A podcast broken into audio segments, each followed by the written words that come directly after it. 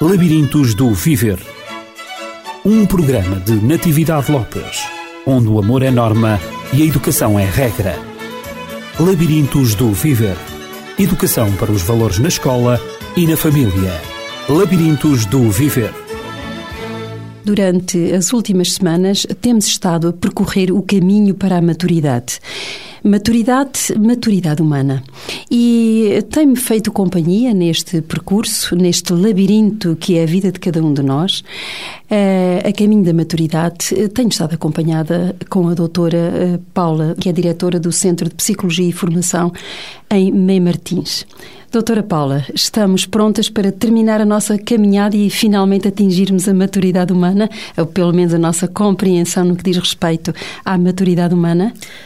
Sim, na atividade vamos hoje, digamos, contemplar os últimos pontos que teriam que ser observados, refletidos, conquistados, até para conseguirmos ser maturos, de facto. Uhum. Nós iniciamos a nossa caminhada abordando a extroversão, aquela capacidade que o ser humano tem, nascendo tão egocêntrico, para depois se dar conta que existem os outros à sua volta e não só observá-los, como também procurar interagir com eles. É uma capacidade, eh, digamos, será um primeiro passo para a maturidade. Sim, de certa forma, como fomos falando, nós uh, nascemos já virados para o mundo, temos mecanismos inatos de ação que nos fazem ter iniciativas, ter, uh, digamos, uma certa curiosidade por aquilo que nos envolve. E essa seria, digamos, a primeira base para que nós pudéssemos então evoluir, porque sem dúvida que teremos que estar virados para o exterior, não exclusivamente, como depois temos também que observar, não nos podemos esquecer de nós, mas temos que sempre nos cativar por aquilo que está em torno de nós, para que possamos então ir ao encontro, à descoberta do mundo em todas as suas dimensões. E isso sim nos dar então esse conteúdo que precisamos para sermos maturos. E penso que nesse percurso eh, a afetividade eh, desempenha um papel importantíssimo, aliás, como a doutora eh, referiu em programas anteriores. A afetividade é, digamos, quase uma base importante para mesmo o nosso funcionamento psicológico, ou mesmo até neurológico. Se nós pensarmos, inclusivamente, os estudos que conhecemos, por exemplo, do António Damasio, que tão famosos ah, ficaram... Sim, sim. Com o Fineias. Sem, tem a, a ver precisamente com isto, ou seja, com a forma como nós precisamos de emocionalidade e depois traduzir isso também numa certa afetividade. Mas logo essa emoção, que é a resposta fisiológica que o nosso corpo dá àquilo que de facto é o encontro com esse exterior, com esse ambiente que falávamos através da extroversão, acaba por ser aquilo que motiva o nosso cérebro a pensar, acaba por ser aquilo até que está na base, por exemplo, da tomada de decisão e na resolução de problemas em certas situações.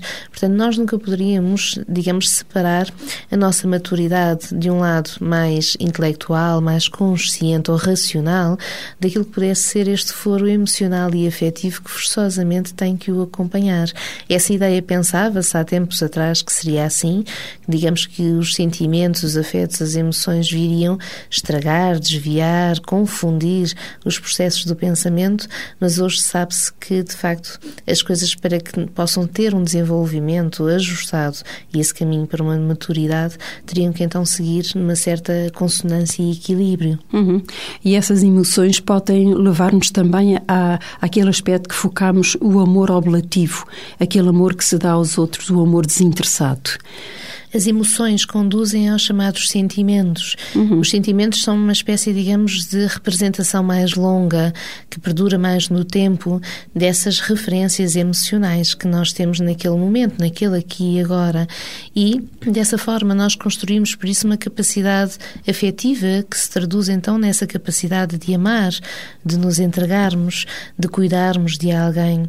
E digamos, naturalmente, nós vamos crescendo primeiro e, e, principalmente ali na primeira infância, numa fase dita mais egocêntrica, portanto, nós estamos centrados sim nessas referências afetivas, mas mais em recebê-las dos outros, em comprovar que nos amam, em satisfazer-nos nesse sentido.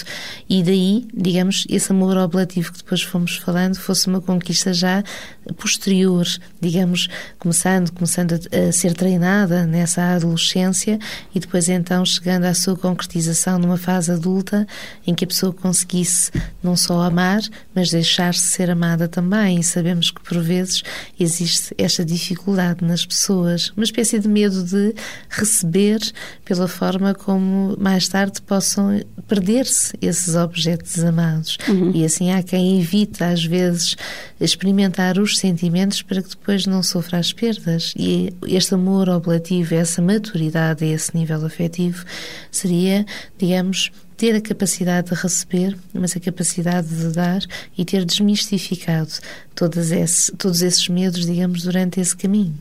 Parece que à medida que vamos avançando nesse, nesse caminho da maturidade, é, nota-se um ajustamento cada vez maior, ou deve notar-se, penso eu, um ajustamento cada vez maior da nossa própria personalidade, de nós como pessoas também, ao mundo que nos rodeia e às outras pessoas que fazem parte desse mesmo mundo.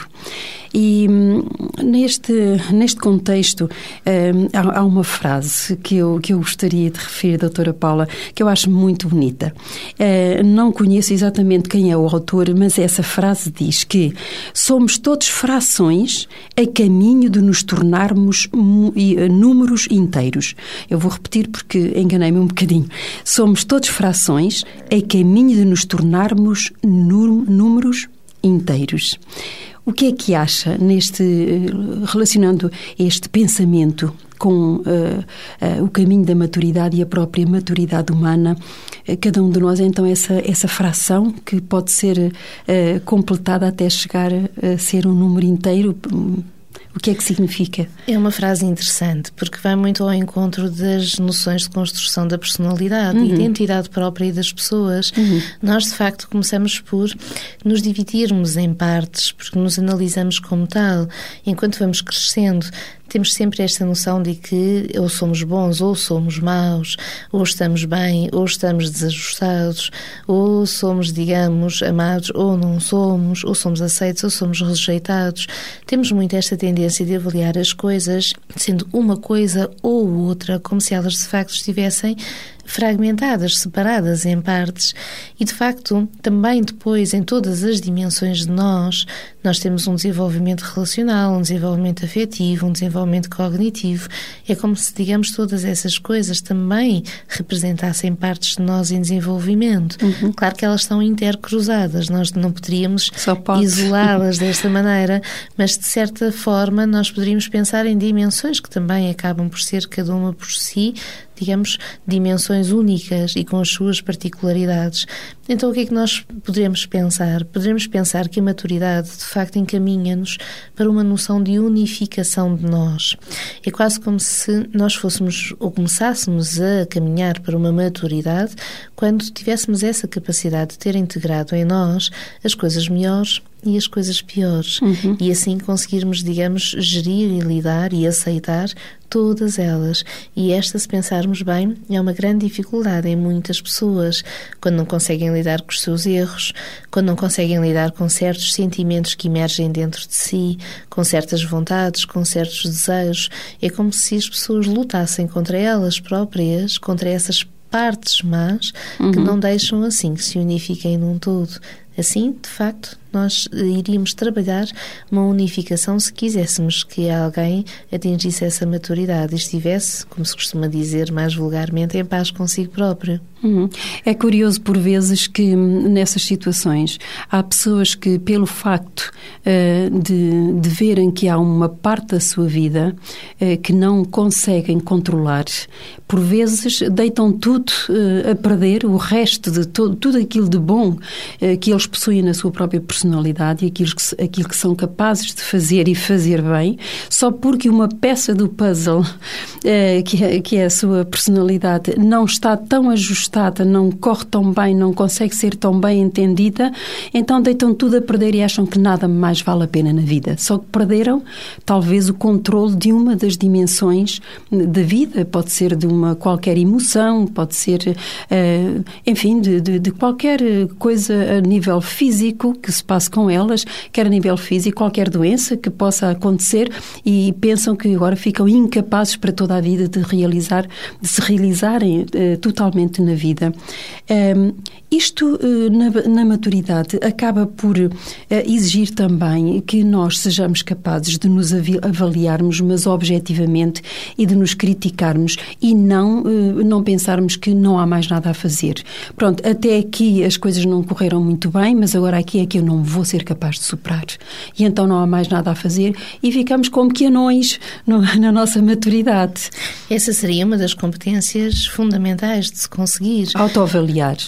Autoavaliação, autoanálise para que nós possamos então compreender que termos erros, termos limitações, eh, seria de facto afastarmos desta imagem ideal de nós próprios perfeita que por vezes alimentamos nos primeiros anos ou até mesmo até a adolescência uhum. e assim conseguirmos sentir que nessas dimensões mais imperfeitas de nós, nós poderíamos ao mesmo tempo continuar a manter aquelas de que nós nos poderíamos orgulhar e assim, de certa forma, considerarmos não seres perfeitos, que assim não seríamos humanos de tudo, mas de facto pessoas como as outras, com coisas melhores e piores e, portanto, com um equilíbrio que nos permitisse unificar-nos em nós próprios. E essa capacidade de análise crítica, por vezes, ou não existe de todo, portanto, a pessoa considera-se, digamos, eh, não passível de censura, seja naquilo que diga, seja naquilo que sinta, seja naquilo que faça, ou seja, age de uma forma extremamente egocêntrica que não permite centrar-se, então, e avaliar-se nessas condutas, como por outro lado nós poderíamos ter aquela pessoa que tem uma capacidade crítica, mas que se tornou tão acérrima que apenas vê defeitos em si, ou como a Natividade estava a dizer, salienta e exacerba, dramatiza aquilo que fosse um desses pontos maus, como se não fosse suposto existirem coisas negativas ou limitadas num ser humano, ou seja, como se não fosse suposto nós termos todos de facto coisas melhores e piores. Será que o traço uh, de perfeccionismo, tantas vezes evocado pelas pessoas, eu sou muito exigente comigo mesma, eu sou perfeccionista, será que podemos uh, dizer que, que, de alguma maneira, pode prejudicar o perfeccionismo, pode prejudicar o desenvolvimento da maturidade? Eu costumo utilizar uma expressão que seja seja exigente consigo próprio, porque isso será sempre uma coisa boa, mas nunca seja intransigente, porque uhum. a intransigência está a levá-lo a procurar uma espécie de ideal de si próprio que não existe, porque as pessoas, digamos, sendo humanas, não são nenhuma divindade, não são, digamos, algo que nós possamos esculpir, digamos, por inteiro, para que possamos então considerá-las sempre inequivocamente perfeitas. E isso sim, essa intransigência seria aquilo que poderia prejudicar até o caminho para a maturidade, porque enquanto somos tão rígidos, e tão inflexíveis, digamos, na aceitação de nós próprios, não conseguimos essa tal tranquilidade e unificação que se pretende. Uhum. E também, provavelmente, não o conseguiríamos fazer com as outras pessoas, porque provavelmente o nosso olhar sobre os outros será tão crítico quanto aquele que será para connosco. Não será com certeza eh, a melhor maneira de, eh, de encararmos a nossa própria, a eh, nossa própria pessoa, nós próprios. Pensarmos sempre que os outros erram e eu também posso errar. E, e será que errar é assim tão mau quanto isso? E por vezes poderíamos até pensar: será que errar é mesmo errar? É a pergunta que eu deixaria, porque uhum. uh, exemplos simples, por vezes as pessoas surgem muito angustiadas porque sentiram, por exemplo, sentimentos de raiva em relação a alguém, e era uma raiva intensa e profunda e não se perdoam por isso. Portanto, por vezes estas partes más não são ações concretas, destrutivas, censuráveis, mas por vezes são apenas sentimentos que fazem parte de todo E, com certeza, se esses sentimentos surgiram, haveriam razões para tal. Agora, o que nós temos que pensar é na forma como cada um seja capaz de gerir os seus sentimentos para que eles não se transformem em atitudes censuráveis. Então, neste sentido, As pessoas por vezes não se aceitam em si próprias, em erros, sim, erros práticos, mas por vezes consideram erros mesmo os próprios sentimentos, mesmo as suas próprias opiniões, olhares sobre as coisas. Aquilo que eu posso dizer neste sentido será mais ou menos isto. Nós não poderemos sempre estar a dividir as coisas em partes, como falávamos há pouco. Uhum. Eu não posso Frações. ser, eu não posso ser perfeito para que o outro seja o imperfeito, para que eu fique com as coisas boas e ele as más, ou ao contrário, para que se considere que todos estão bem e perfeitos e só nós é que estamos errados, como se só tivéssemos defeitos. É importante que nós consigamos compreender e aceitar, integrar quer nós, quer os outros, ou seja, todas as pessoas, têm de facto dimensões melhores e piores. Elas vão se ajustar ao contexto em que estão inseridas, elas terão uma compreensão profunda se nós as pudéssemos analisar assim a todas, coisa que não conseguimos, e por isso, digamos, uma certa relativização daquilo que seja bom ou mau e não uma forma direta, como vulgarmente se costuma fazer. É verdade que poderemos sempre fazer melhor, uh, mas isso não significa que uh, nos deixemos uh, arrastar pela ideia de que esse melhor terá que ser o ótimo e o excelente. E quando não atingirmos esse, quando vemos que não atingimos esse ótimo e esse excelente, então aí desanimamos. Como é que vê, eh, doutora Paula, o, sentido de responsabilidade que cada um deve ter neste caminho da maturidade para esta situação de exigência, exigência, exigência, connosco próprio, por vezes com os filhos, não é? Os pais em relação aos filhos, com os professores em relação aos alunos, é de uma exigência e mesmo em relação a outras pessoas. É inadmissível o que ele disse, o que ela fez. e, e, portanto, sempre estabelecer estabelecermos esses, esse parâmetro e, por vezes, ou são os outros que são padrões ou somos nós que somos o padrão. Uhum. até que ponto é que o sentido da responsabilidade é importante uh, ter-se neste caminho da maturidade? O sentido de responsabilidade vem muito ao encontro daquilo que estávamos a falar. Nós só conseguimos uh, ter um verdadeiro sentido de responsabilidade pelas coisas se nós tivermos uma capacidade, então, de uma análise crítica que seja suficientemente objetiva delas. Porque se nós estivermos a pensar em alguém que se esforça, levando-se sempre ao seu limite, tentando sempre ser o melhor, porque sabe que pode ser sempre melhor, sem dúvida que estará à procura, talvez, desse ser perfeito novamente, ou seja, de, apesar de ser, digamos, numa atitude aparente de, de melhoria, de conquista e de orgulho próprio, que o dignifique, esteja a tentar, se calhar, anular ao máximo as partes más de si própria, com as quais provavelmente não conviva tão bem.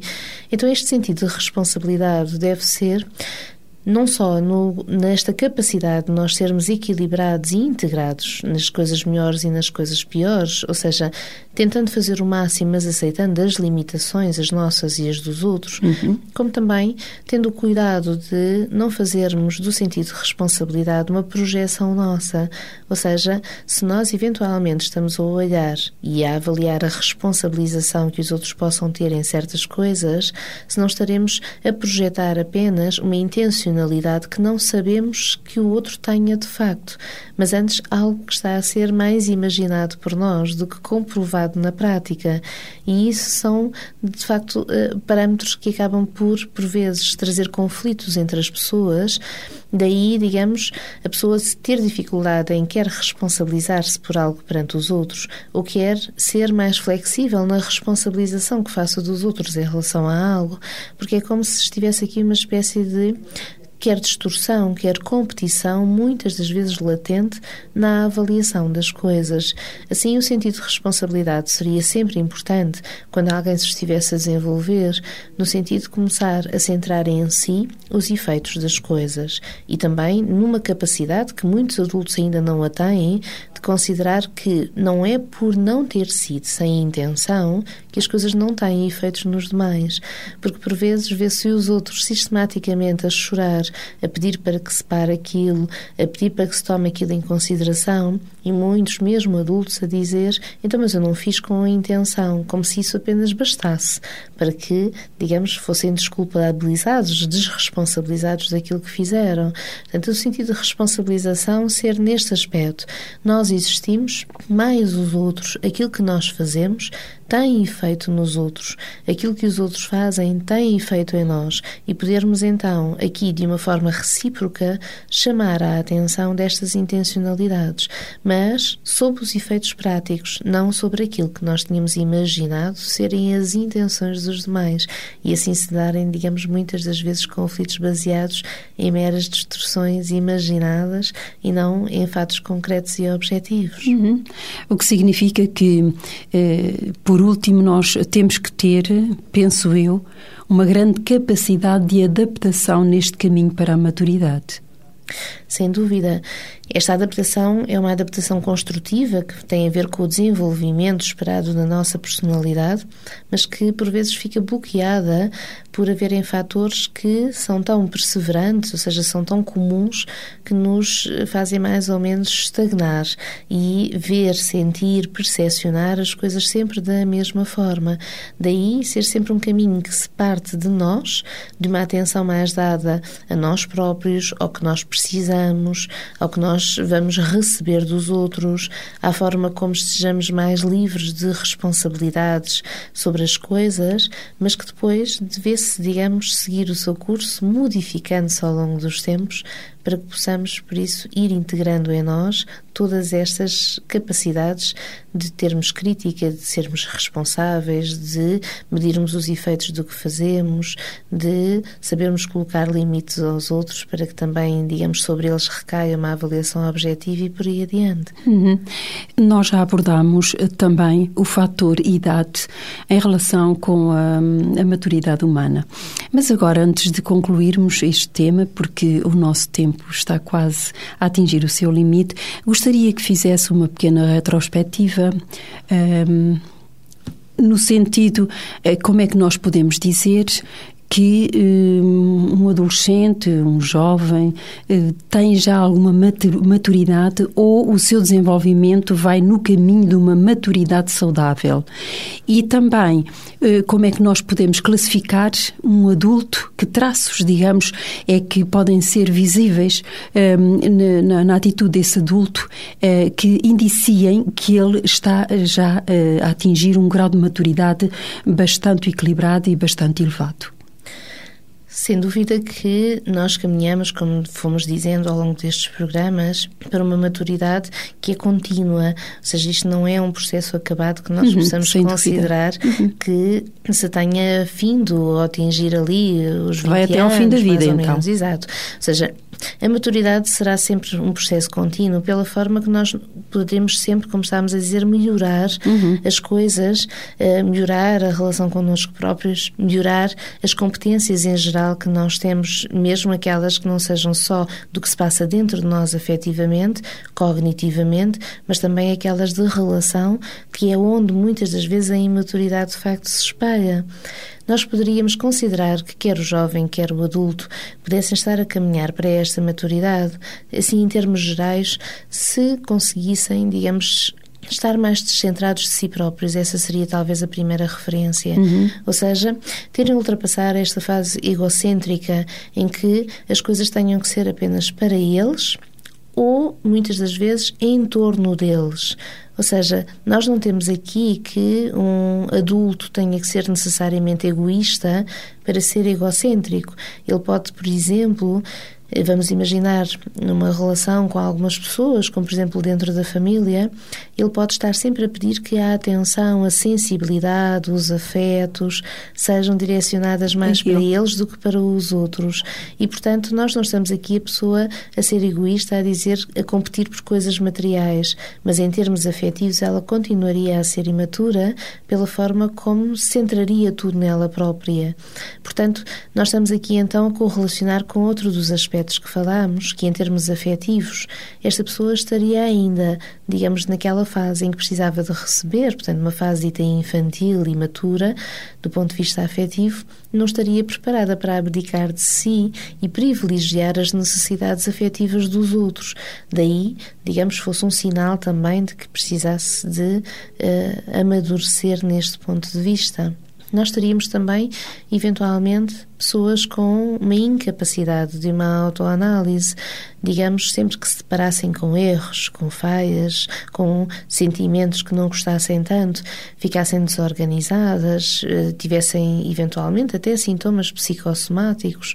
Portanto, seja alguém que estivesse aqui com grande dificuldade em gerir o que vem de si próprio, que faz parte de si, uhum. e não se conseguisse então integrar, unificar em todas as situações. E por arrasto, a capacidade de responsabilização, mas também de adaptação às situações novas, às situações imprevistas, às situações até difíceis.